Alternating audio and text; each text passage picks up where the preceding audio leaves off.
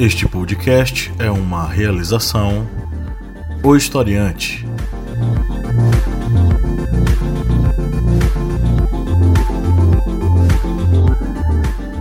Então, gente, para vocês que estão aqui ao vivo com a gente, né? Cícero, Rogério e quem mais chegar, bem-vindos à nossa live. A gente apanhou recentemente nas nossas lives, mas parece que dessa vez vai rolar de boa. E nós temos um convidado bem bacana aqui, que é o Kleber Mendonça, diretor de filmes fantásticos e fundamentais, como Aquários, O Som ao Redor e principalmente aquele aquilo que deixou ele mais conhecido, que foi Bacurau, né? Bacurau que levanta uma série de questões, debates, reflexões e por aí vai. Pra gente é uma grande honra, porque, né, Kleber? Nossa casa tão pequenininha, é. a gente vai ter que botar você de novo para dormir na sala, para dar um quarto para Kleber poder dormir. Botar mais água no feijão. Botar, Botar mais, mais, água, água no, feijão. feijão. abrir uma janela a mais para deixar, enfim, mais ventilado. Mas basicamente é, a gente está recebendo hoje na nossa humilde residência um cara muito importante. Essa live é uma live integrada, porque a gente vai fazer a gravação do podcast aqui. E você que está nos assistindo no nosso canal vai acompanhar a nossa gravação do podcast, cheio de erros, cheio de problemas, cheio de. enfim. Mas eu tenho certeza que você vai curtir, porque nosso convidado hoje ele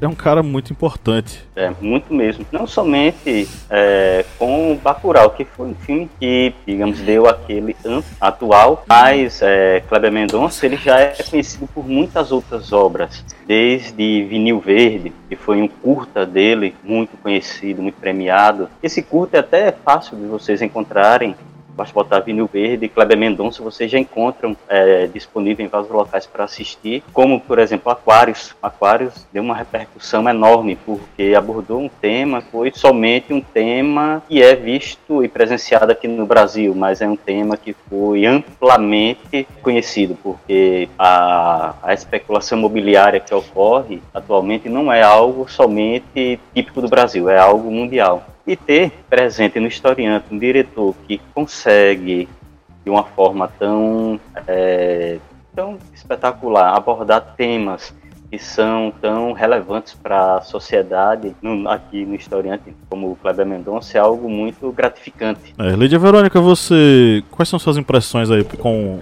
o Kleber enquanto diretor, enquanto, enfim, pensador do cinema brasileiro? Eu acho maravilhoso, né, o fato de, de que hajam críticas, né, sobretudo nas produções, críticas reais e de uma forma explícita, né? Não é nada sutil e também sobre questões que não defendem apenas um grupo, mas é, o brasileiro como um todo, né? De, é, ofendem os, o brasileiro e, enfim, eu acho que são críticas é, relevantes para todo todo o Brasil, né? Todo brasileiro e, e não para determinados grupos, como artistas ou, sei lá, é, empreendedores, empresários ou até minorias. Eu acho que é uma crítica para todos. Ou, ou, enfim, não só uma, não uma crítica, né? Mas uma voz, digamos assim que nos leva à reflexão e aos outros a refletirem sobre nós também. Uhum. Bia Siqueira, quais são suas impressões iniciais, né, sobre Kleber, sobre sua obra? Ah, eu acho muito difícil, tô nervosa. Acho que é uma grande representação do cinema nacional e é muito incrível que ele seja... Rapidinho, Ai, Kleber chegou. Oi, Kleber, tudo bom? Olá, Kleber. Olá! Boa, bom dia, tudo bom? Oi, oi, bom dia. Tudo bem. Bom dia. É, Kleber, bem-vindo. Desculpa o atraso, tava em outra ligação. Não, tranquilo. Kleber, muito bem-vindo ao nosso humildezinho podcast, que está com uma transmissão ao vivo no nosso canal no YouTube.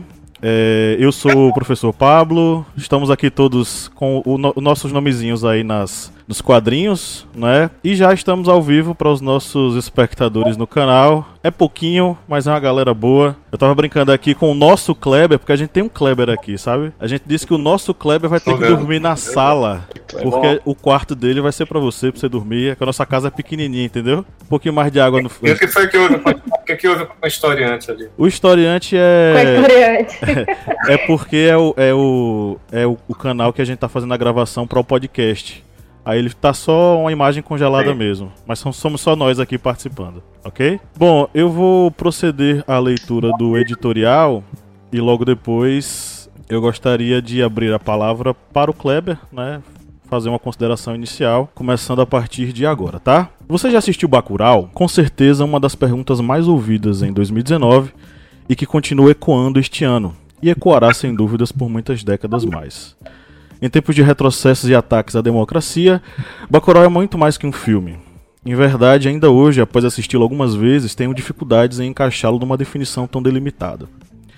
A fábula em tons crus de realidade sobre um povoado distante, apertado entre paisagens desérticas do semiárido, com a necessidade de um carro-pipa para abastecer de água seus moradores, me reporta minha cidade natal, Uauá, incrustada no norte da, no norte da Bahia, banhada por águas virtuais do Vaza Barris que passam somente em dias de chuva.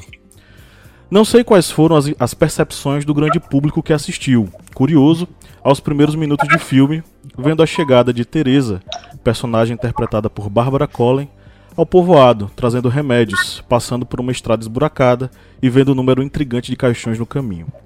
Contudo, posso apostar que daí até o momento em que Michael, personagem de Udo Krier, encontra seu destino final, uma profusão de sensações bagunçou a cabeça de muitos espectadores.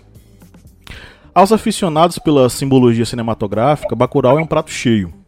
Destaco, contudo, dois signos caros para mim: as fotos de cangaceiros no Museu da Cidade, uma evocação à instituição destituída de legalidade, mas instituída de legitimidade do cangaço, prática de banditismo social características nos séculos XIX e XX, e a manifestação da força cangaceira do personagem andrógeno Lunga, banhado em sangue, um signo montado voluntariamente num misto de força violenta e representatividade homossexual. Ao fim descobrimos a trama, entendemos quem são os inimigos, identificamos o que eles querem da gente e o que os moradores de Bacurau fazem, resistem. É a unidade da comuna que os torna fortes, que rebate o mal que se avizinha, sob o efeito de um forte psicotrópico. Não há como definir Bacurau, ou há, afinal, se ouvirmos o que seu diretor tem a falar. Senhoras e senhores, temos aqui a presença ilustre do queridíssimo Kleber Mendonça Filho. Kleber, bem-vindo e, enfim, é uma honra para a gente receber você aqui. Não, muito obrigado pelo convite. Queria agradecer ao Márcio, que eu conheço a, desde a faculdade como baiano. Obrigado pelo convite. É, Bacurau, ele ele está na rua desde maio do ano passado, quando estreou no Festival de Cannes, depois ele teve um lançamento muito forte no Brasil em, no final de agosto. E, e, é curioso porque até hoje se fala muito do filme. Eu acho que o filme o filme é um filme todo construído em cima da, de uma percepção nossa, minha, de Juliano, da equipe que fez o filme, da história, né, da nossa história no, no Brasil, da nossa história no Nordeste, na nossa história em Pernambuco. Nós somos pernambucanos. É, e a história no Brasil ela tem uma tendência de se repetir, né? como se fosse um, um, um ciclo constante de amnésia. Né? E, e os, quando você tem amnésia, você você continua fazendo as mesmas coisas como pela primeira vez. Uhum. Só que já é a, a 50 vez que você está fazendo aquilo que, que, que já foi feito. Então, tudo que todos os elementos do filme, na verdade, é, são frutos da, da história, né, de erros históricos que são é, repetidos no nosso, na nossa cultura e no nosso país. E, e, quase como termina sendo uma ironia que o filme se passa daqui a alguns anos, ou seja, existe uma uma aura de, de futuro no filme, mas na verdade a gente está falando muito do passado.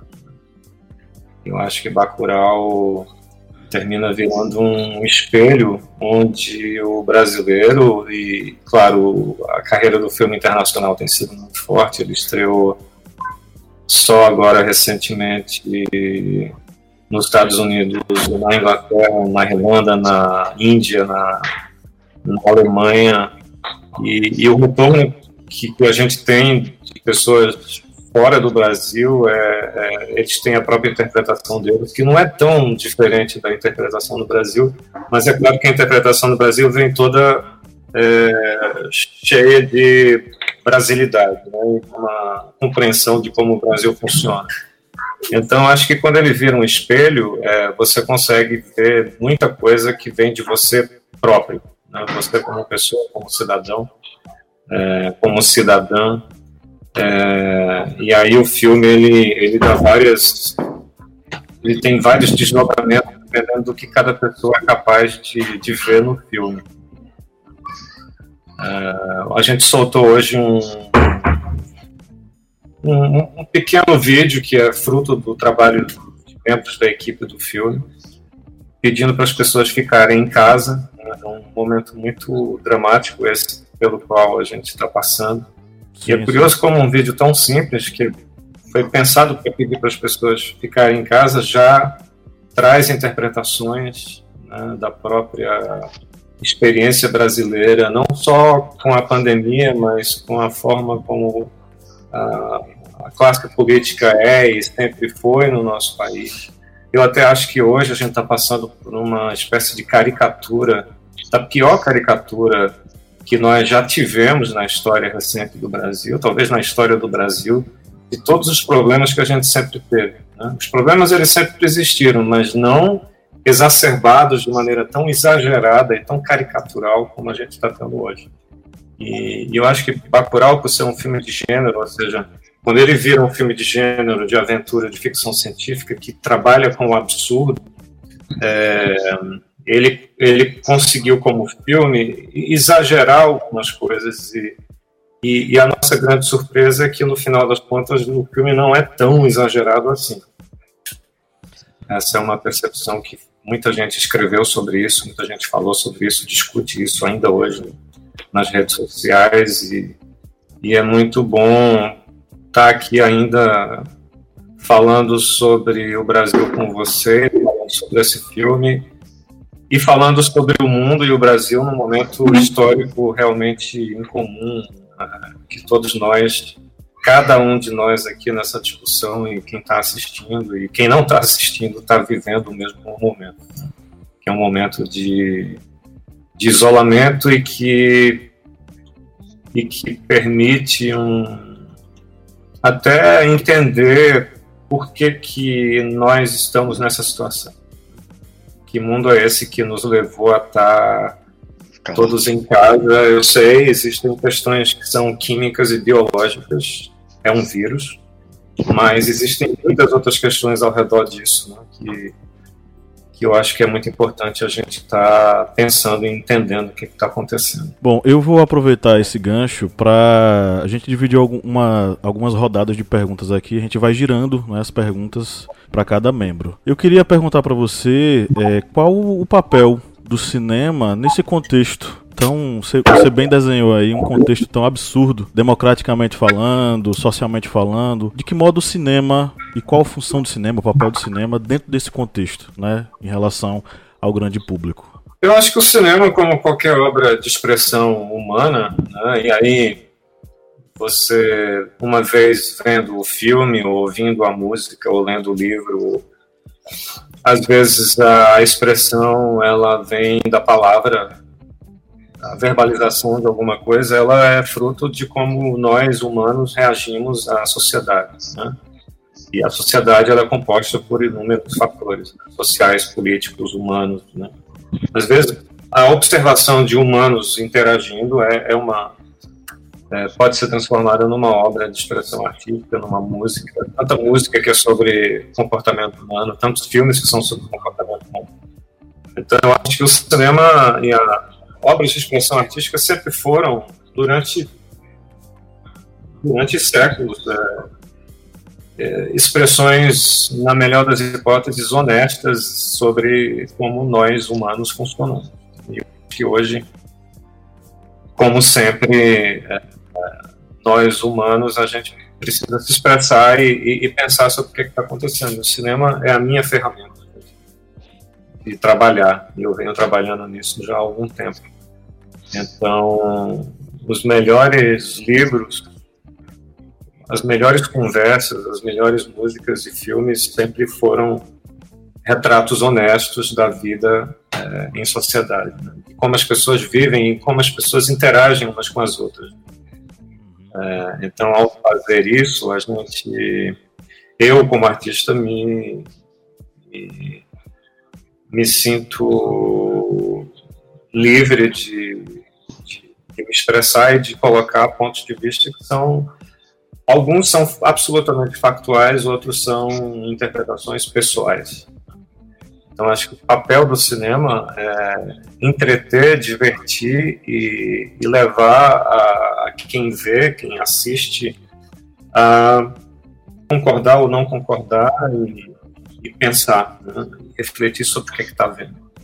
Acho que os melhores filmes são assim. Isso não é só filme intelectual, cabeça, não. Acho que tem muito filme comercial que traz muitas ideias e que e eu, eu, na verdade, eu não tenho separações nesse sentido. Para mim, cinema é cinema, não importa que você veja no multiplex ou que você veja numa sala de arte. Eu acho que o cinema ele é muito livre, muito aberto para todos. Essa foi uma alegria muito grande que a gente teve com Bacurau, que foi um filme que foi muita gente. Né? É, em salas muito grandes, onde geralmente passa filme de super-herói, as salas de 40 lugares com, com ingresso que, a dois reais e, e, todo mundo viu o filme do mesmo jeito, na mesma semana, no mesmo mês e ainda tem visto hoje com plataformas digitais e todo de acesso a, a Bacurau. É... Kleber. Baiano. Sou eu agora? Pode falar. Oi. Kleber, querido, tudo jóia? Tudo bom? é que tem dois Klebers. É. O Kleber é do cinema. Kleber, eu estou ouvindo você falar e estou me lembrando de um, curta seu que eu adoro, que eu já apresentei em sala de aula e os alunos ficam pirados, que é o Recife Frio. E eu fiquei curioso, Kleber, era a sementinha de Bacurau, porque guardado as devidas proporções, lógico, de linguagem, de montagem, de tudo, mas ali havia uma ideia de ruptura de sociedade. Você, eu conheço você há muito tempo, você começou como crítico de cinema e, acima de tudo, você é um produtor cultural que tem um senso muito crítico sobre a sociedade atual, especialmente a sociedade brasileira. Então, não sei, ali em Recife Frio você já estava já com a pulga atrás da orelha, coçando para fazer alguma coisa? Eu acho que todo mundo tem, de alguma maneira, uma pulga atrás da orelha. Eu acho que a gente vive em uma sociedade que é muito injusta e, e, que funciona de uma maneira muito peculiar. Então a pulga atrás da orelha ela faz parte. O Recife Frio foi desenvolvido na década passada, entre 2006 e 2009. Foram três anos fazendo aquele filme. É... E ele, o filme, ele, ele, a, o ponto de partida era que Recife ficava frio, é, a partir de um fenômeno meteorológico inexplicável que o filme também não explica. É uma dessas coisas da ficção científica que aquilo é e, e, e aceite essa realidade. E, e nós somos uma cultura tropical e quando o frio chega, isso bagunça a forma como a gente vive, né? como todos nós vivemos. Eu publiquei outro dia um, a previsão do tempo para Recife na próxima semana, é, durante oito dias, 31 graus, e à noite, 26 graus. 31, 31, 26, Eu vi. 31, 26. Isso é, é muito raro no mundo. Né? Uma, uma região onde é tudo tão estável é, do ponto de vista térmico. E isso, me, isso é uma coisa que me, me fascina e, e, e que está no filme. Então, o Recife Frio, na verdade, ele nos levou, ele me levou a um, um jeito de fazer um filme que é ligeiramente absurdo, né, um pouco borrada a realidade. O filme também se passa daqui a alguns anos. E a reação ao filme quando a gente foi para o Festival de Brasília, ela foi tão incrível, tão espetacular, ela, ela foi realmente muito emocionante do ponto de vista de você ver um filme que subverte a cultura, mas todo mundo entende, é um filme extremamente brasileiro. Esse era um filme que eu tinha dúvida se fora do Brasil ele ele seria compreendido, porque ser tropical não é uma coisa que você consegue transferir com muita facilidade para um europeu, para um, ou para japoneses, ou coreanos, ou canadenses ser tropical é muito o que a gente é, né? nós, como, nós como brasileiros. E quando eu falo brasileiros, eu, eu incluo do Rio Grande do Sul ao Amazonas. Porque no sul do país há uma tendência de dizer, não, mas nós não somos tropicais, nós somos, é, nós somos subtemperados. É, não, nós somos tropicais, a cultura é tropical, né? a cultura do Brasil é tropical. Se não fosse, é, nós não teríamos Porto Alegre subindo para Gramado quando tem ameaça de neve. Teria o oposto se eles fossem temperados, não subir. Porque ninguém ia querer passar frio. Passar frio no Brasil é cool. Passar frio no Brasil é, é sofisticado. Né? Então, tudo isso me interessava no, no Recife. tudo isso me interessava no Recife Frio e, e, e esse filme me deu um gostinho do que seria é, trabalhar com a realidade, mas borrar um pouquinho a realidade. E aí sim, naturalmente, Recife Frio levou a Bacurau. Eu quero ser a próxima. Muito bem. Pode falar, Bia. No início, o Kleber estava falando a respeito da de, de como Bacurau foi uma ficção, né? É uma ficção, foi construída para ser uma ficção científica e uma metáfora da, da sociedade e tudo mais. E eu fico imaginando quanto deve estar sendo difícil nessa, nessa realidade que estamos agora, de quarentena, de vírus, como deve estar sendo difícil esse processo criativo de construção, né? Porque a realidade parece que tá, tá difícil competir a realidade e a ficção. E aí eu ia chegar nesse ponto que você falou algumas vezes, que a gente está numa situação que a gente nunca previu, de ficar isolado socialmente, de não se ver e tudo mais, e que talvez isso alguns economistas e cientistas sociais percebem que o nosso momento é um pouco de colapso dentro do nosso sistema capitalista e social a, e cultural, a maneira como a gente vivia até então. Talvez isso seja um colapso, que a gente está começando a entrar numa realidade que o dinheiro pode comprar muita coisa, mas não tudo. Até então a gente conseguia comprar tudo com dinheiro. Atualmente está um pouco mais delicado, o dinheiro não pode mais comprar tudo, na minha visão. E eu acho que Bacurau retrata um pouco disso também, que é uma realidade que, assim, mesmo as pessoas que tinham dinheiro e poderiam comprar tudo, dentro daquela realidade ali, eles não podiam. Eles não, não tinham essa opção. Uhum. E aí eu queria saber como, como tá sendo a sua percepção disso? Se Bacurau se você tinha essa preocupação de que era para ser ficção e parece que não é mais, é apenas uma metáfora. Um, as coisas mudaram muito rapidamente em muito pouco tempo. Né? Até em relação ao que a gente está vivendo agora, um pouco mais de um mês atrás eu, eu me vi, eu estava num restaurante lotado. Né? E e aí, uma semana depois, só, só de eu lembrar que eu tinha estado no restaurante lotado, eu me dava calafrio. É, calafrio nervoso, não calafrio físico. E esse é só um exemplo do, de como as coisas mudaram muito rapidamente. A cada dois dias, a gente tem uma percepção um pouco mais grave do que está acontecendo. Então, isso para dizer que quando a gente desenvolveu Bacurau, o filme realmente parecia muito mais distante, muito mais absurdo do que ele é hoje. É, em relação à, à, ideia do capitalismo, é, o, o, comunismo ele não deu certo, né? ele capotou e pegou fogo. E o que falta atualmente é as pessoas entenderem que o capitalismo também não deu certo. Né?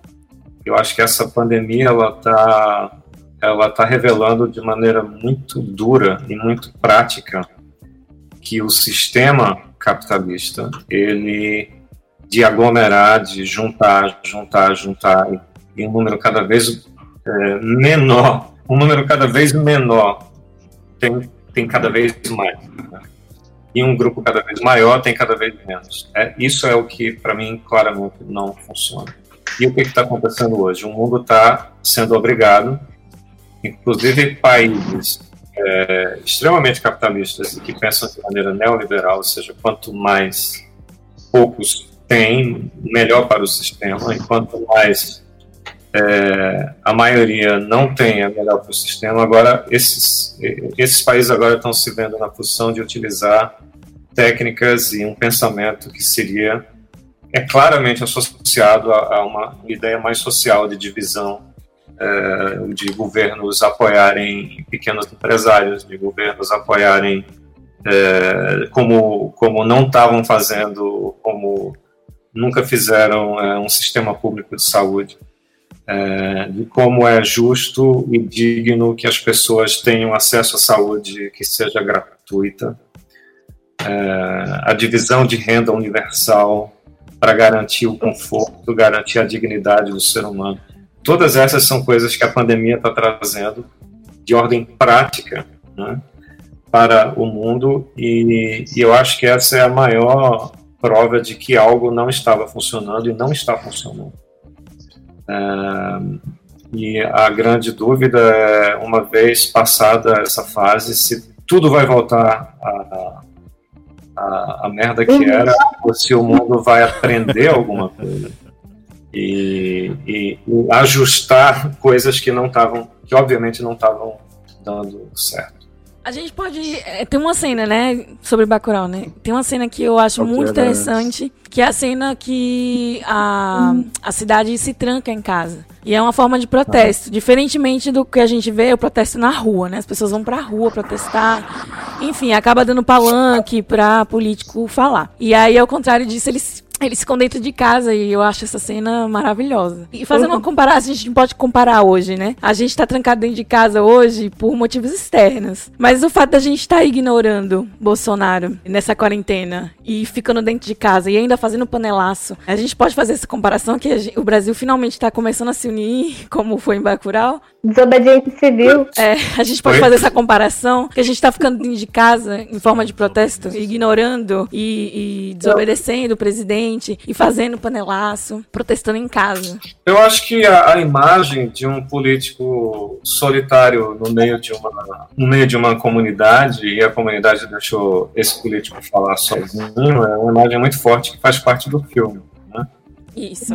É, eu acho que mostra uma união muito grande daquela comunidade e simplesmente não não não dá atenção ao que ele tem para falar e é uma humilhação gigantesca pela qual o Tony Jr. no filme passa. É, mas eu acho que aquela imagem ela é, pode muito bem ser associada ao que está acontecendo hoje no Brasil, mas na verdade o, nós estamos em casa por questões é, externas, né? Biológicas, Isso. médicas, né? É. Mas eu acho que o dado interessante é o é, o presidente da República está sendo ignorado dentro do próprio governo. Essa, pelo menos, é a informação que chega a gente. Porque é, esse é um momento em que, voltando à, à última colocação, todas as questões que são desmerecidas em governos de extrema-direita, como, por exemplo, a ciência, né? o mundo, o nosso planeta, ele é redondo. Né? E aí você tem. Dizem, dizem. Que, e, e, dizem que ele é. é Plano. E aí, quando essas pessoas são confrontadas com o vírus, é, que é real, que é biologia, né? Sim, é, sim. E aí essas pessoas precisam agora é, comer o pão que o diabo amassou e, entender que é importante dar atenção a alguém que tem uma visão científica, é, essa pessoa passa a ser ignorada, porque ela, é, essa pessoa não tem é, voz dentro de uma situação tão grave.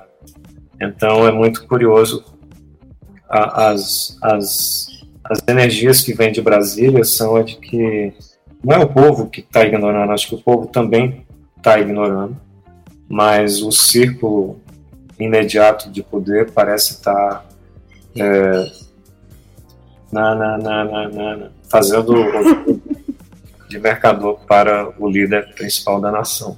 Olá, Kleber. Aqui, aqui é outro Kleber, do Historiante. Olá, é Kleber. Um dos filmes que é o filme mais favorito meu, é, que você já produziu, foi Aquários. E Aquários, ele aborda um tema que é muito é, recorrente, principalmente aqui na cidade em que moramos, que é dessa especulação imobiliária. Aqui mesmo, próximo de onde eu moro, os valores de apartamentos, casas, estabelecimentos comerciais se tornaram tão altos e pequenos é, comerciantes, por exemplo, eles tiveram que abdicar de seu comércio por não conseguir pagar um aluguel. Eles diziam praticamente que trabalhavam só pelo aluguel. E quando assisti Aquários, foi praticamente é, como se tivesse sido feito pensando no que está acontecendo aqui. Então eu pergunto, é, qual foi a sua inspiração para a criação da história de Aquários? Um, como, como funciona o, o, sistema de dinheiro, né? É, alguém tem a sua casa, a sua vida, mora num, num lugar que, onde sempre morou, mas essa pessoa de repente se encontra é, nos planos de, o, de outras pessoas que ela nem conhece.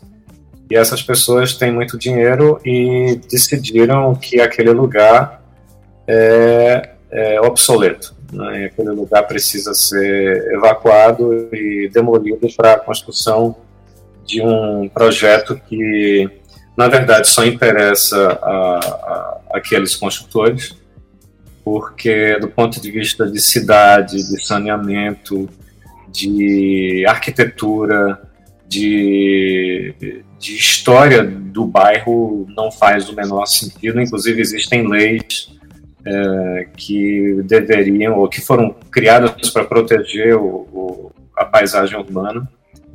E numa sociedade onde a corrupção é endêmica, é, existem sempre maneiras muito criativas de, de evitar as leis e de fazer a coisa acontecer. Então, esse para mim era o drama principal e viajando o mundo inteiro com o filme. É isso que você me falou, eu ouvi na Austrália, em Los Angeles, é, em qualquer lugar onde existe dinheiro, que é basicamente o mundo inteiro. É, então, acho que o filme é muito sobre uma ideia de memória, de arquivo. Né? aqui atrás tem o meu arquivo, que é relativamente pequeno em relação a, a, muitos arquivos, ou seja, são, são peças e documentos, alguns em papel, outros em livro, outros em fita, onde existem coisas guardadas e que fazem parte da história. É, então eu tenho muito interesse pela ideia de arquivo, de, de coisas guardadas que, que, que, uma vez acessadas no, no futuro, elas vão significar alguma coisa. Eu acho que a casa de uma pessoa é um arquivo. Né? Dentro da casa tem as coisas que a pessoa tem, que são os livros, os filmes, as roupas, as memórias pessoais. Então, tudo isso para mim é o que me fez querer fazer esse filme Aquários, que não está tão distante assim de Bacurau. Acho que Bacurau também tem tem seu próprio arquivo, que é o museu da cidade, o museu da comunidade e a própria maneira de ser de cada habitante, o que cada homem e mulher ali carrega dentro de si, né? como fruto de uma região, de uma história, uma cultura. Eu vou, acho que eu vou voltar um pouquinho naquela coisa da coletividade de Bacurau, né? Eu queria saber se para você o combate ao neocolonialismo ele perpassa a nossa organização enquanto, enquanto um grande Bacurau, com a criação de uma consciência de que fazemos parte de uma coletividade. Aí pensando também em grupos sociais menos favorecidos, minorias historicamente excluídas. É curioso porque eu, eu, sou cético em relação à, vida em sociedade, mas ao mesmo tempo eu acredito que ela é possível. Né? É, existem muitas divisões dentro da sociedade. Né? Eu, por exemplo, moro num prédio, é, é uma subdivisão da sociedade, onde as pessoas são bem respeitosas, não são pessoas iguais, são todas diferentes tem os mais velhos, tem os mais jovens, tem os que têm dificuldades financeiras, tem os que não têm, tem, tem os que são tem os que são homens, mulheres, homossexuais, enfim, é uma sociedade, é uma sociedade é, possível dentro da vida em sociedade. Aí você pode abrir isso para a rua, para o bairro, para a cidade, para o estado e para o Brasil. Então, a sociedade é um elemento que é difícil de lidar, porque existem muitas diferenças, mas eu acredito que o melhor sistema para vir em sociedade é o da democracia. Né? E aí, claro que a democracia ela será mais estável e mais saudável com mais informação, e educação e mais respeito por parte de todos. Quando a democracia é utilizada para fins não democráticos, e é possível fazer isso, a gente inclusive vê o que vem acontecendo no Brasil há quatro anos, quando são utilizados mecanismos criados pela própria democracia para serem usados contra a democracia.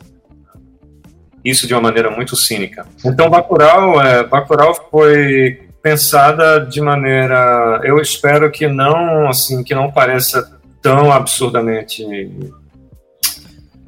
é, utópico, porque na verdade é uma comunidade muito pequena. E nas viagens que a gente fez pelo pelo sertão de Pernambuco, da Paraíba e do Rio Grande do Norte, nós encontramos muitas bacuraus, onde a população é muito pequena, muito consciente, muito respeitosa das diferenças, e, e isso nos deu é, uma segurança para entender que, que a gente não estava viajando, não, é? não era uma maionese gigante que a gente estava criando ali, e, e, era possível. Eu acho que Bacurau, inclusive, foi escrito para ter algumas diferenças. Eu acho que há diferenças dentro da comunidade no filme. É, então, eu acho que no final das contas eu sou um otimista em relação à vida em sociedade. Eu não sou um pessimista. Eu sei que é possível ser pessimista, é, mas a minha tendência é achar que com é, com um diálogo e principalmente com você escolher com quem você vive, né? É, às vezes isso não é possível, mas eu tento me, me, escolher com quem eu vivo, meus amigos, a minha própria bolha. O, aliás, até quem, quem, quem vê ou não o meu Facebook ou meu Twitter, é, eu acho que é possível é, você viver em sociedade com alguns cuidados. Acho que Bacurau toma, tomou muito cuidado e toma muito cuidado. Pessoal, posso é, Falando dessa questão social, é, lembrou muito é, o som ao redor. Kleber, Oi. eu queria fazer agora uma pergunta sobre atores. É porque tinha uma pergunta vindo do Kleber. É, o Kleber estava eu... fazendo a pergunta, Márcio. Não sei se você estava ouvindo. Sou eu? Kleber? Não, Márcio, não. Amigo. Certo, tô, tô ouvindo. Pronto. Primeiro o Kleber, depois. Era só relacionado a essa construção. É... Pronto, sou eu agora. No som ao redor. Kleber, vai lá você, Kleber. É, é Kleber. Eu acho que Marta tá com delay. Tá com delayzinho, amigo. Fala, Kleber. Qual dos Kleber? Você, Kleber. Você, não, nosso Kleber. Nosso Kleber. Você. você. Ah, não, não, é só nessa questão do, do som ao redor, que realmente é, é outro filme que tem essa proximidade com o que nós é, vivemos atualmente, que é essa questão da que vai ali intrinsecamente vai falar dessa nossa sociedade em que pessoas é, têm é, muitas vezes, digamos, uma bipolaridade ao ver determinadas situações, ou então que ao ver a sua liberdade, sua democracia ameaçada, acha que isso é normal porque está sendo favorável a, a, ele. É isso, essa situação de o som ao redor, nós poderemos também levar para a sociedade que nós estamos vivendo atualmente, essa sociedade tão dividida, tão é, dividida em extremos, em que um dos extremos que já vai dar para identificar esse extremo que é eliminar o outro porque o outro quer defender mais a sociedade, quer defender mais essa área da democracia humana, e o outro prefere uma ditadura que consiga exterminar a outra, a outra parte? Bom, nós, o Brasil vem de. tem um histórico de. de, de são inúmeras tentativas de democracia interrompidas, né? Desde a formação da República, eu diria, ditadura militar nos anos 60, a reconstrução da democracia no final dos anos 80 e agora o golpe de 2016, interrompendo de novo, bagunçando de novo a ideia de democracia, deixando a democracia instável.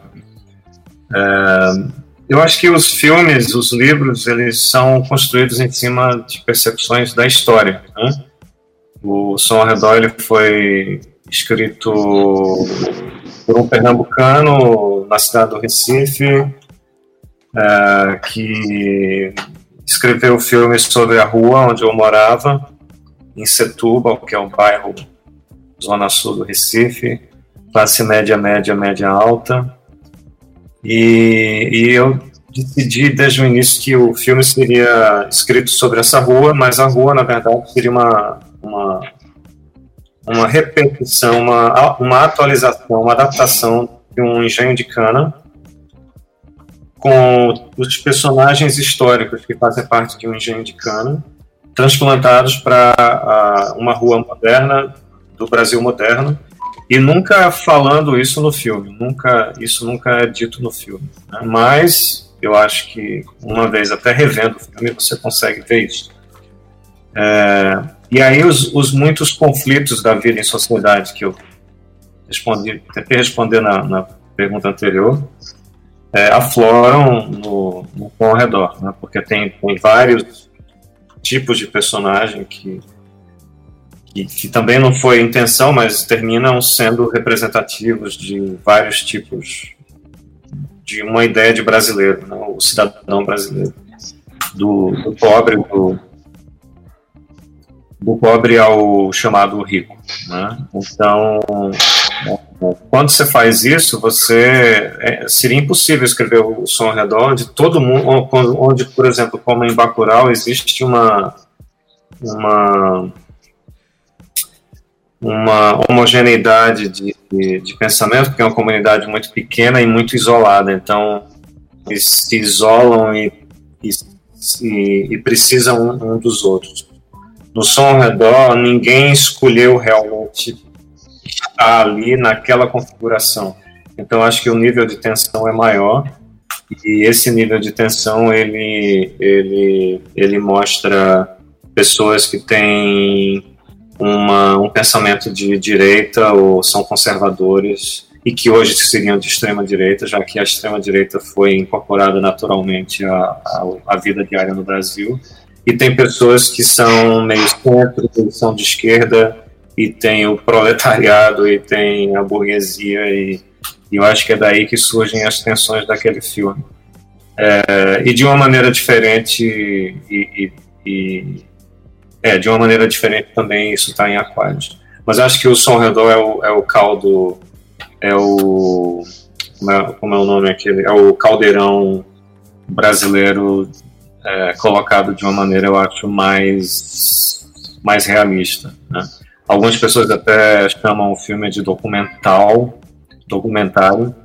Eu sempre achei que era um filme de ficção, mas eu entendo e aceito essa essa percepção de que o filme passa como um documentário. Baiano? Kleber, eu queria agora saber de você sobre direção de atores. É, uma das coisas de Bacurau mais incríveis é que tem dois atores brasileiros que têm duas personas bastante fortes, né? Uma delas é a grande Sônia Braga, que foi, construiu sua imagem como uma grande atriz, mas uma mulher sexy, poderosa, é, altiva, empoderada, e o Silvério Pereira, esse ator cearense incrível que a gente eu, eu conheço ele conheci no Recife, a gente sabe também que ele tem uma persona bem, bem forte, né? Ele é um defensor da causa LGBT e tudo mais. Em, com Sônia Braga, você desmontou ela na personagem Domingas. Ali a gente não reconhece Sônia Braga, da qual nós estávamos acostumados a ver. Né? Não há nenhuma sensualidade, não há nenhuma beleza. E Silvério Pereira faz um seu lunga que, pessoalmente, até hoje eu tenho medo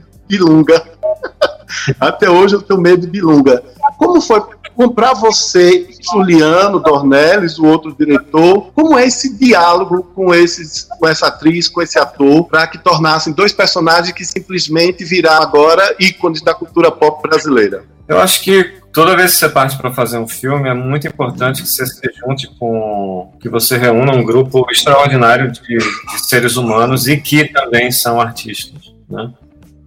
É, realmente é difícil falar nesses termos de você colocar o ser humano antes do artista. Acho que talvez nem aconteça. Acho que primeiro, claro, você se interessa pelo artista, mas depois você tenta entender qual é o ser humano que existe por trás do artista.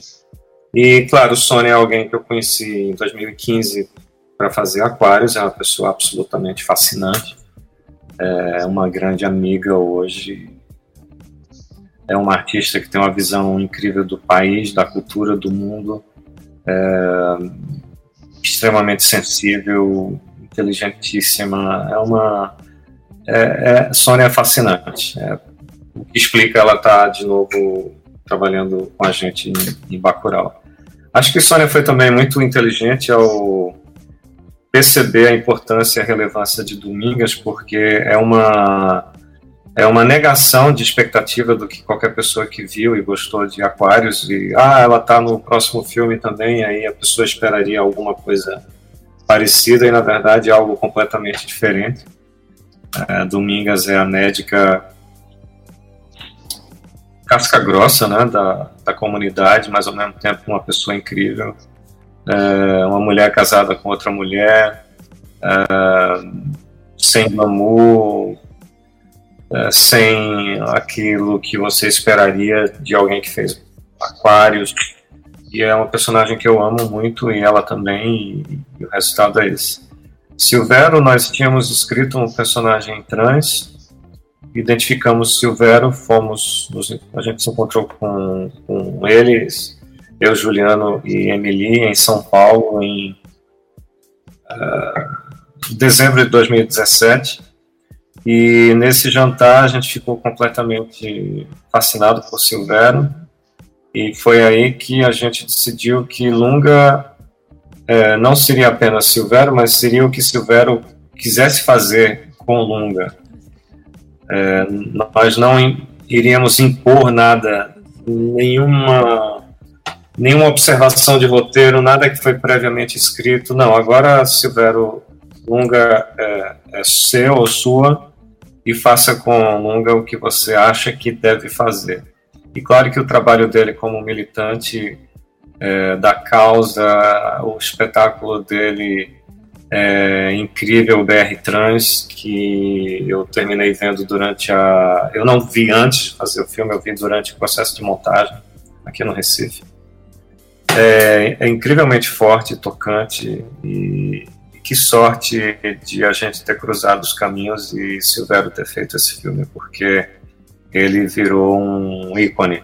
Né, de... Bacurau tem muitos ícones humanos e, e do ponto de vista de cinema, hoje falando, a gente já pode falar isso, mas Silvério Lunga é com certeza um, um deles. E, e Márcio não tenha medo de Lunga. Acho que ele, ele gostaria muito de conhecer você e vocês trocariam uma boa, uma boa conversa. Eu queria que Lunga conhecesse Bolsonaro. Quero estar próximo. Beleza. Falta um Lunga aqui em Brasília, viu? Mas deixa eu, eu, fazer uma observação. Que bom que Márcia fez essa pergunta a respeito de gênero e sexualidade, porque eu ia fazer também, mas eu tenho tipo 30 perguntas para fazer. então me poupa uma. E é, eu fiquei apaixonada por Lunga. Apaixonada, eu não tenho medo dele, eu acho ele incrível. E aí eu ia perguntar se de fato é uma pessoa, se é uma pessoa trans, uma pessoa andrógena, ou se é uma pessoa gay. Inclusive, eu especulo, eu e alguns amigos, que ele teve um caso com um pacote antes daquela do, do, da trama, né? Enfim, mas eu vou pra minha pergunta, não é essa. Eu enxergo o filme como uma crise, um, uma representação da crise migratória que a gente estava atravessando nos últimos anos. Porque primeiro o filme mostra um monte de cenas sobre pessoas mortas, caixões, né, que, que representam a morte e tal. Depois água, muita água, e a questão da água é central no filme. A todo momento, né, o caminhão pipa ele leva tiros e tal. E isso é uma grande questão para aquela população, obviamente, porque eles não têm outra fonte de água senão esse, essa do caminhão-pipa. Enfim.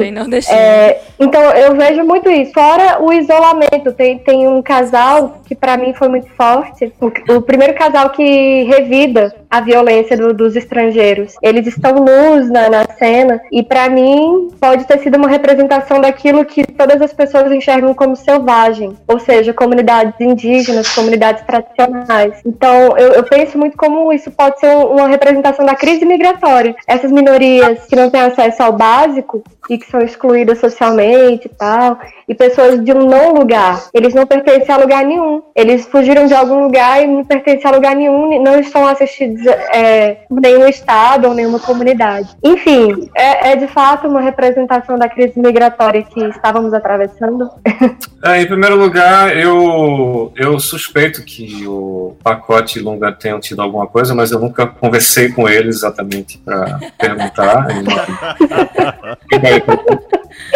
é, de onde vem a intimidade? Mas o que a gente pensou é que durante os últimos 15 anos houve uma volta de vários é, de vários, várias pessoas do Nordeste que tinham ido para o Sudeste, elas começaram a voltar porque, na verdade, a vida no Nordeste ela tinha passado por uma, uma melhoria de, de qualidade de vida e de respeito e dignidade. Né?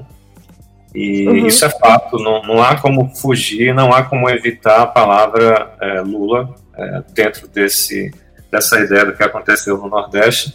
Certeza. Eu sou do Nordeste, eu vi o que aconteceu aqui. É, houve uma, uma, uma alteração na forma como um governo federal olha para essa região. E isso fez com que muita gente voltasse, ou seja, por um bom motivo. Lá, lá em casa, lá na, na região, na minha região, na minha família, as coisas estão melhores, eu vou voltar. Mas no filme, quando a gente escreveu, o filme se passa daqui a alguns anos, e claro, você pensa em distopia e pensa em, em situações é, não muito positivas dentro de uma ideia de Brasil, e incrivelmente isso está acontecendo é, agora de várias maneiras. É, um personagem como Bárbara, como Teresa, volta no início do filme para o enterro da avó, ela também, ela na verdade decidiu voltar, mas ela não decidiu voltar porque as coisas estão boas em Bacurau, ela decidiu voltar porque Bacurau é uma proteção para ela, é um, é um casulo onde ela se sente muito mais segura do que onde ela estava, e eu não sei exatamente onde ela estava, não sei se é São Paulo, não sei se é Recife. É, e claro, tem a cena no filme onde você percebe que tem algo muito grave acontecendo em, em São Paulo, no Vale do Anhangabaú, ou seja, parece ter tido uma quebra na, na, na estrutura social. Então, eu, eu vejo os, os, personagens em Bacurau como, na verdade, muito da terra, da região, e que vem na comunidade uma proteção do mundo externo. Por isso que eles são tão, é, eles se protegem tanto. A, a, própria chegada do prefeito, quando eles se intocam, é quase como um, um, um bicho que se intoca no buraco, né, como proteção. E na uhum. parte final do ataque do filme, eles também voltam para o buraco, eles também se intocam. Né? Então, o casal nu, é, sim, eu acho que é fome. Eu acho que é uma referência direta do, do, do indígena. Todos nós temos sangue indígena, nós somos índios brasileiros de uma certa forma. E é, é para mim é muito forte a imagem deles vivendo a vida deles um pouco isolados, e cuidando de plantas e, e, conversando com as plantas e nu. Ou seja, eles são totalmente inofensivos, exceto que eles não são tão inofensivos como, como a ideia da mídia, da, o brasileiro cordial. Sabe se defender, não é né? tão simples assim no filme. E aí vem uma grande surpresa naquela sequência. É maravilhoso. Perfeita. Minha melhor cena. É, você falou agora do, da questão do brasileiro cordial. Eu lembrei da, muito do livro do Gessé que a gente acabou lendo aqui, questionando sobre essa uhum. visão da construção de uma ideia de um brasileiro cordial, enfim. Eu, eu queria só arguir rapidamente sobre a questão da utilização do, das fotos do cangaço e aquela imagem final com as cabeças cortadas. É, que, que ligação possível você quis estabelecer e e o, porquê da, da utilização dessa, desse recurso, né, do cangaço? Um, a interpretação, de, eu diria, sempre das pessoas que viram o filme, inclusive é, estrangeiros que conhecem um pouco da história do Brasil, e eu diria todos os brasileiros, é a, a ideia do cangaço, né, que está no filme. Isso, isso é citado visualmente no filme. Inclusive, o próprio Lunga foi composto como um um pós-cangaceiro, né? um, um cangaceiro punk. Uhum. É, as joias, o desejo e a, o prazer de se montar para aparecer. E, tem alguma coisa do, do cangaço.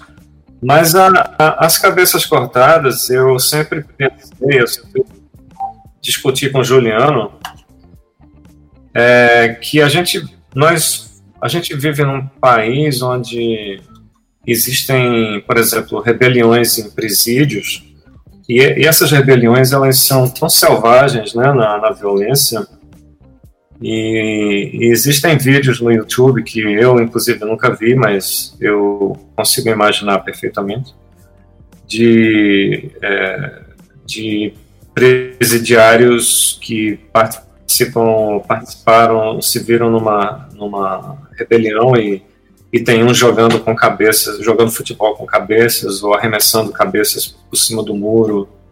É, e, e, na minha cabeça, Lunga pode ter passado algum tempo num presídio assim, e ele viu alguma coisa.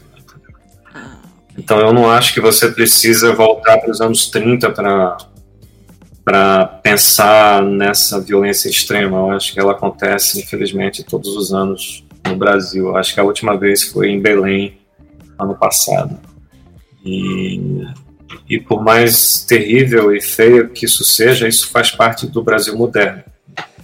Então essa não seria uma vingança, né? Digamos, estamos vingando os cangaceiros, não, né? Não, não eu, eu não sei, Juliano, mas eu nunca, pensei, eu nunca pensei por esse lado, não. É, é uma demonstração extrema de violência. Né? Quando você sim. corta a cabeça de alguém, Selvagem, né? fica muito claro que, que há um problema aí. É, mas não, não, foi pensado como vingar os cangaceiros. Quando eu assisti a, a Bacurau pela primeira vez, eu estava em Brasília e eu estava com meus primos e alguns colegas da faculdade. E aí eles falaram: Uau, é, é, esses colegas que são de Brasília. Essa violência toda é uma referência a Tarantino, né? Esse negócio de cortar e tal, o facão. Aí minha família é nordestina, minha família é nordestina, né? E aí eu e meu primo olhamos e falamos: não, é uma referência ao cangaço. É claro que não, o facão, a questão é, é, é cangaço, não, não, é Tarantino. Pode ser também um pouco, mas com certeza é, é uma representação do cangaço pra gente, né?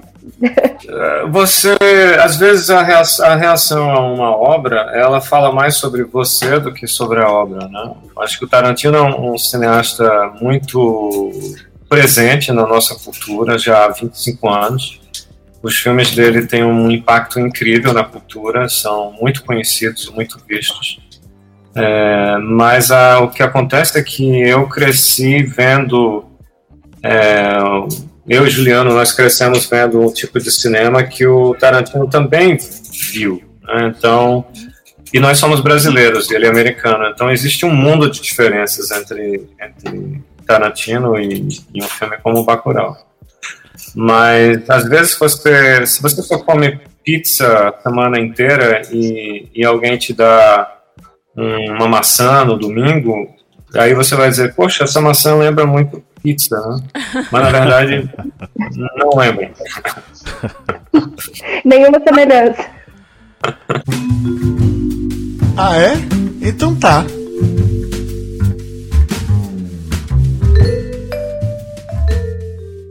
Vamos para as. A gente tem algumas falas aqui de, um, de, de, alguns seguidores e a gente tem um áudio de um apoiador nosso, Flávio. Lídia vai passar aqui. Olá, Kleber. É, antes de tudo, eu quero te parabenizar pelo sucesso dos seus últimos filmes, Aquários e o mais recente, Bacurau.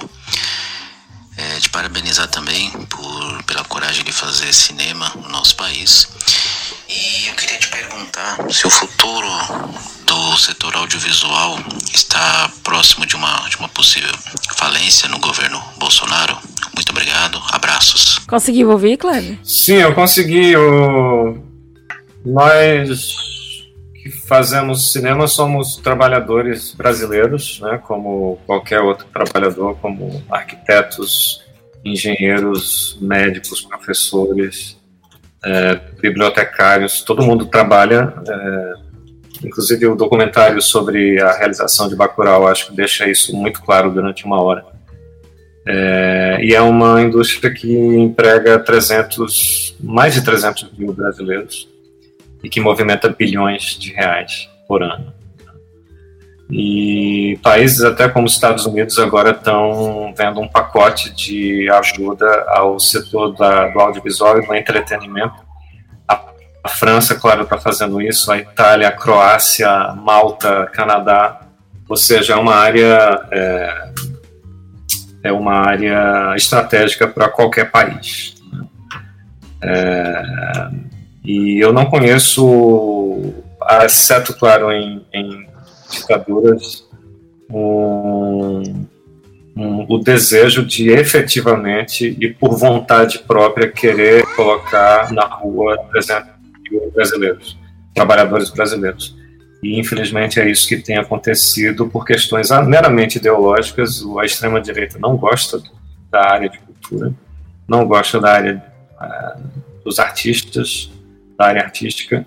Mas é curioso como agora na quarentena está todo mundo em casa consumindo cultura de todos os tipos, né? filmes, filmes dos mais é, é, diferentes de países como Japão, Rússia, África do Sul, Argentina, filmes brasileiros, filmes de super-herói, está todo mundo consumindo séries e tudo isso é cultura, tudo isso faz parte da indústria cultural.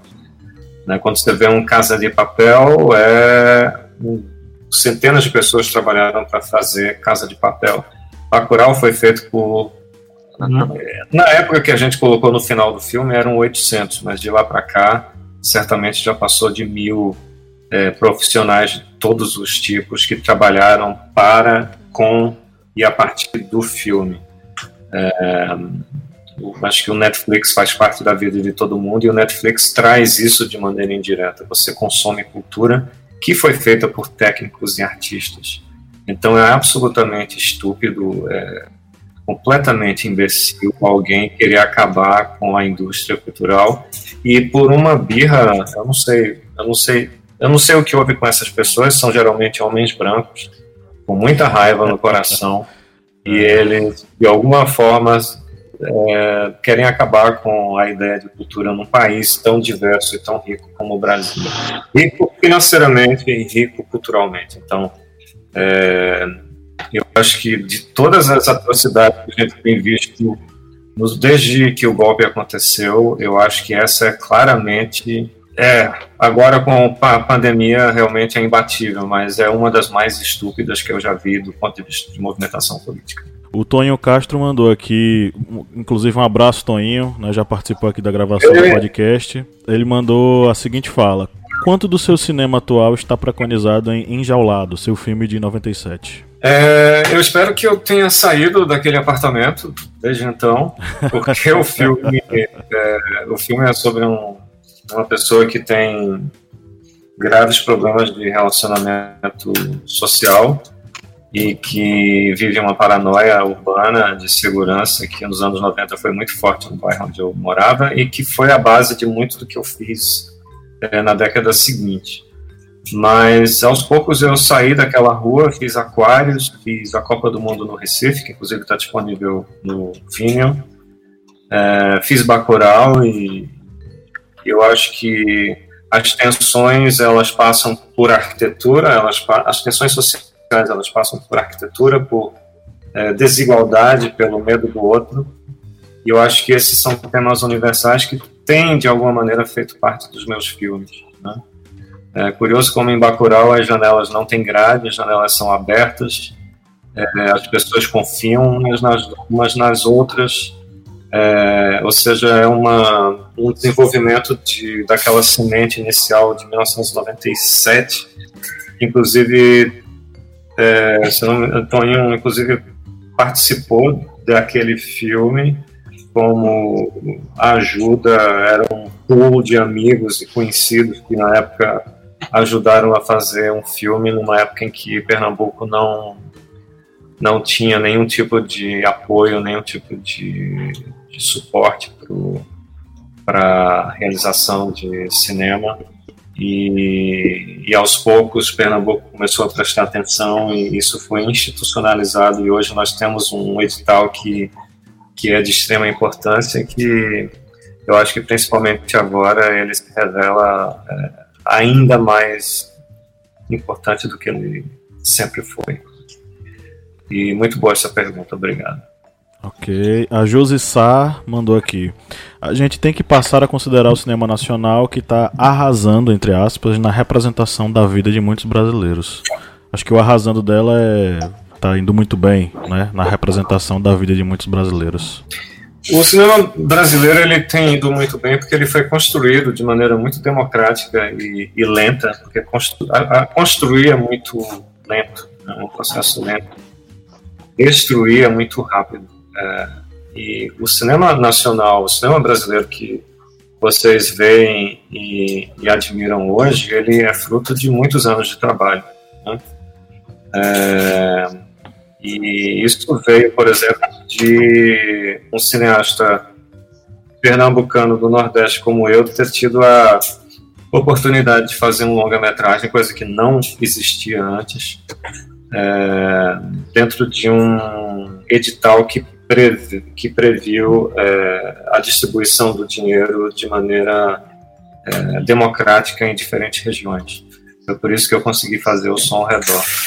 Antes a, o dinheiro ele ficava muito concentrado na, no Sudeste, que é um problema crônico da história do Brasil, a concentração de renda toda errada, toda feita numa região só. E, e, inclusive, eu começo a perceber hoje a volta das decisões relacionadas ao que a gente ainda tem de cinema voltando para o Sudeste. É, ou seja, a gente está voltando no tempo, a gente está voltando para o atraso. É, então, é por isso que eu acho que é extremamente importante que, que os governos, principalmente do, do Nordeste, onde Bolsonaro não foi eleito no Nordeste, ele é o presidente do Brasil, mas os votos não vieram do Nordeste ele não conseguiu maioria no Nordeste para ser eleito. É muito importante que esses é, governadores que agora estão é, unidos para proteger a, a, a região é, dentro dessa epidemia, que se juntem e que fortaleçam a cultura no Nordeste, porque todo mundo sabe, todo mundo discute isso já há muito tempo.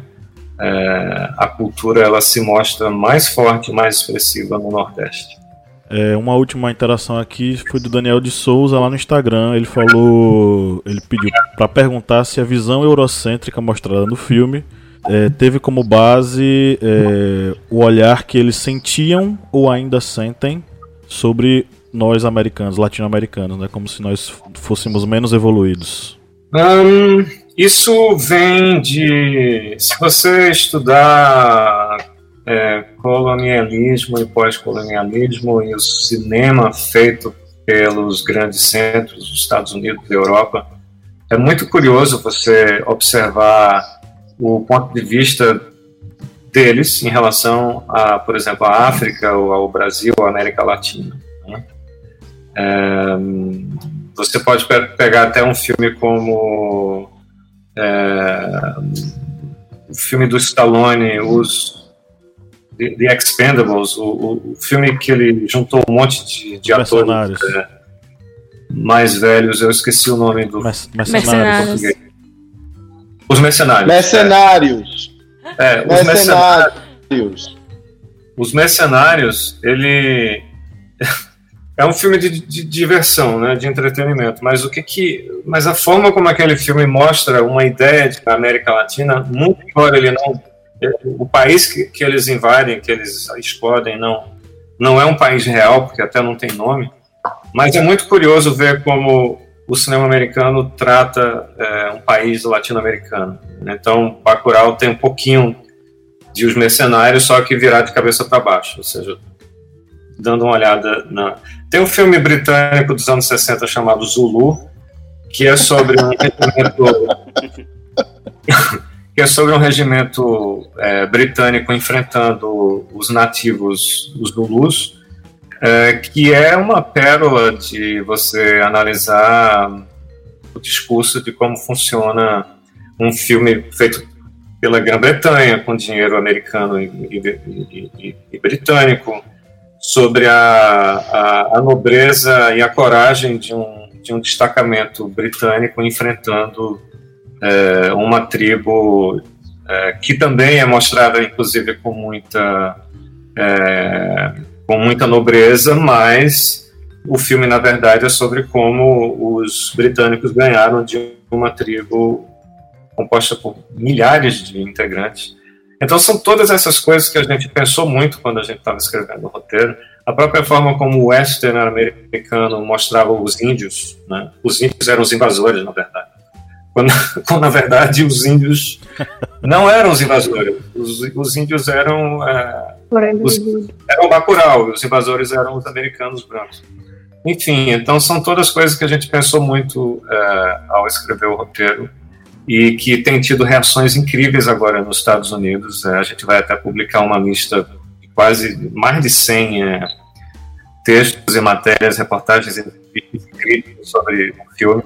E muita gente, de maneira incrivelmente perspicaz e inteligente, sacou esse filme está tirando uma onda pesada com, com a, a, história dos Estados Unidos, a forma como. Isso não é de maneira. Não, não, eles não reagem de maneira negativa, eles dizem, não, isso é muito foda o que esse pessoal fez aí com esse, com esse filme. É, a José Ventura mandou aqui uma mensagem perguntando é, o que é que você acha sobre a questão do investimento privado no cinema, se ele tende a crescer e se, na sua opinião, deveria ser maior o incentivo público, até para não sermos reféns do capital privado. E a Sayuri, ela mandou uma mensagem aqui perguntando é, se você tem alguma dica para os jovens que pretendem seguir o caminho do cinema.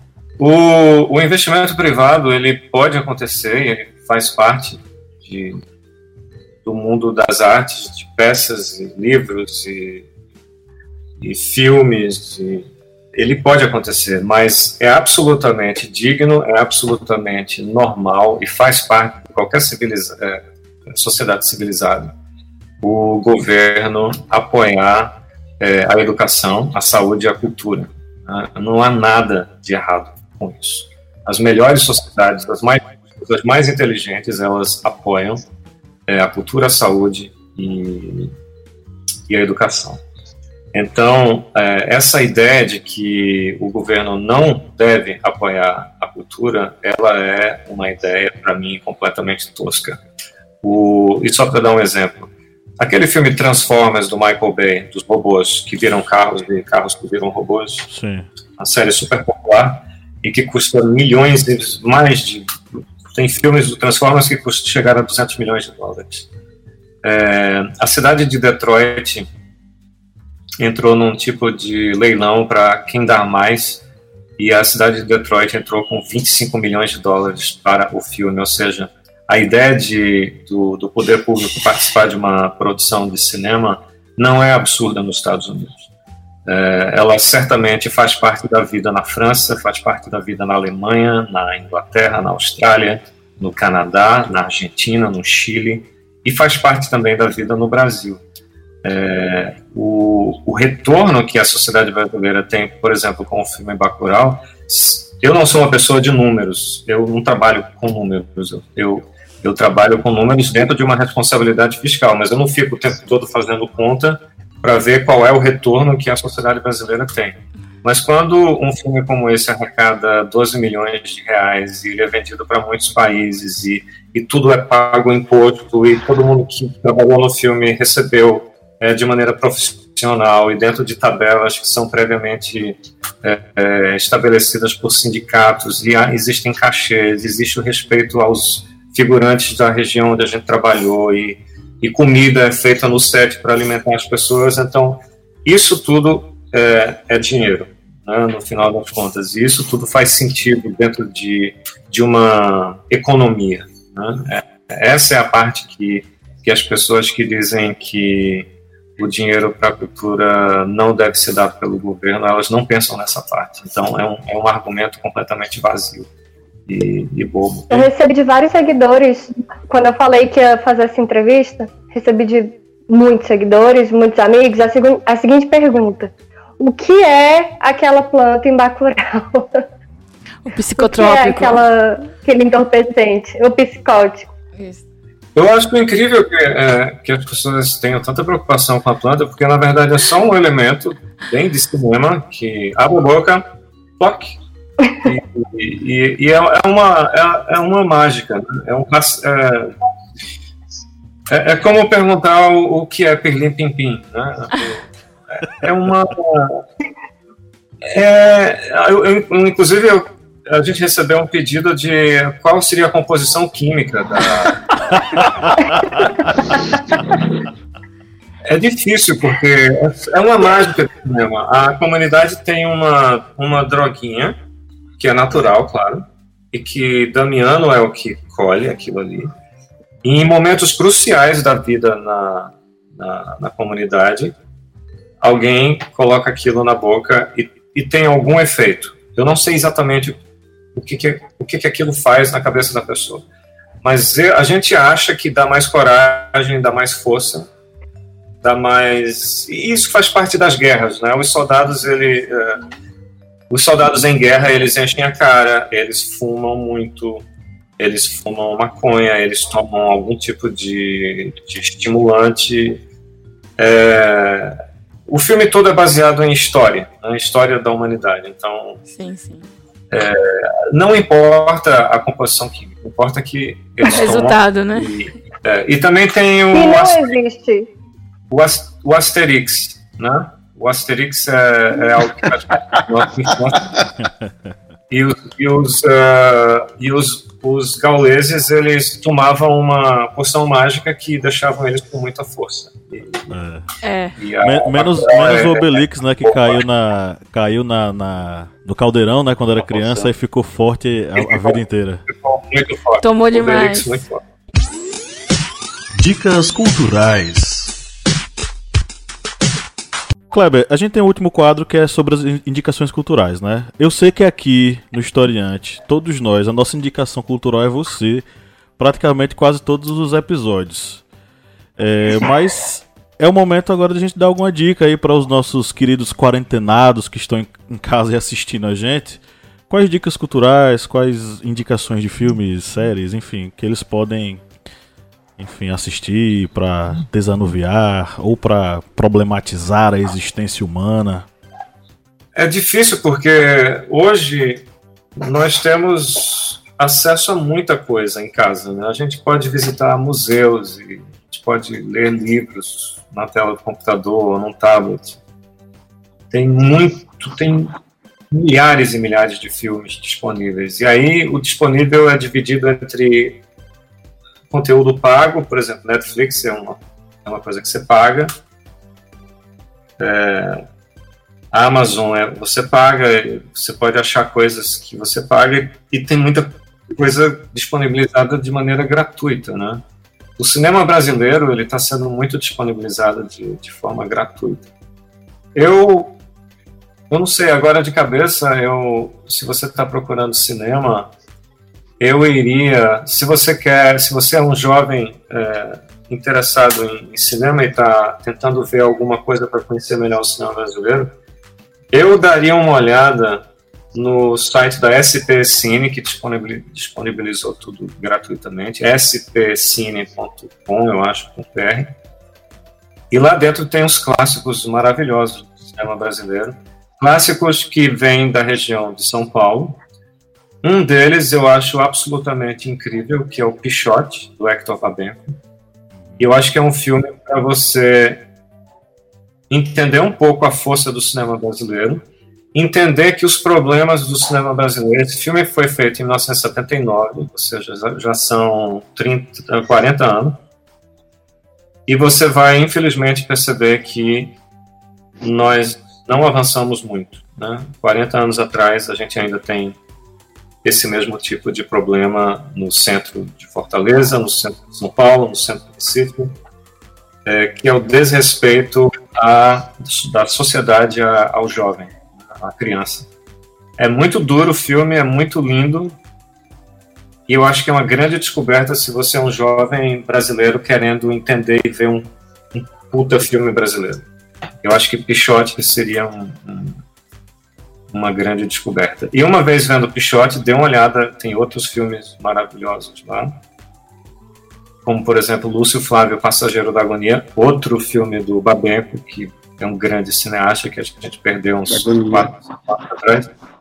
Mas Lúcio Flávio, Passageiro da Agonia, é outro filme fantástico brasileiro. Essas seriam minhas duas dicas. Descobrir Hector Babenco através de dois grandes filmes que ele fez.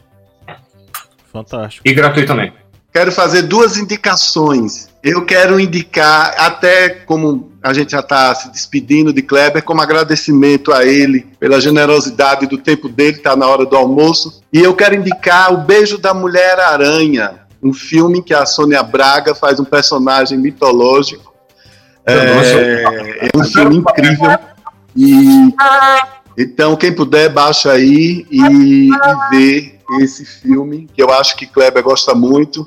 É um grande filme. E também está na seleção da SPCine, ou seja, é o terceiro babenco das sugestões. Nada mal. Eu estava dizendo que eu recomendaria. Exatamente. Que eu recomendaria tatuagem, porque eu também enxergo uma certa é, diferença no, é. na maneira de retratar os homens, especialmente os homens do, do interior do Nordeste, do Nordeste no geral. Essa masculinidade latente, é forte, tóxica. Então eu acho que é outro filme que também mostra o, o homem nordestino de uma maneira diferente, assim, e eu acho genial. Acho muito bacana. É... A minha indicação é Que Horas Ela Volta. É, eu acho que é uma crítica social muito boa no filme. E também fala sobre essa questão da, da migração, né? Como a Bianca trouxe.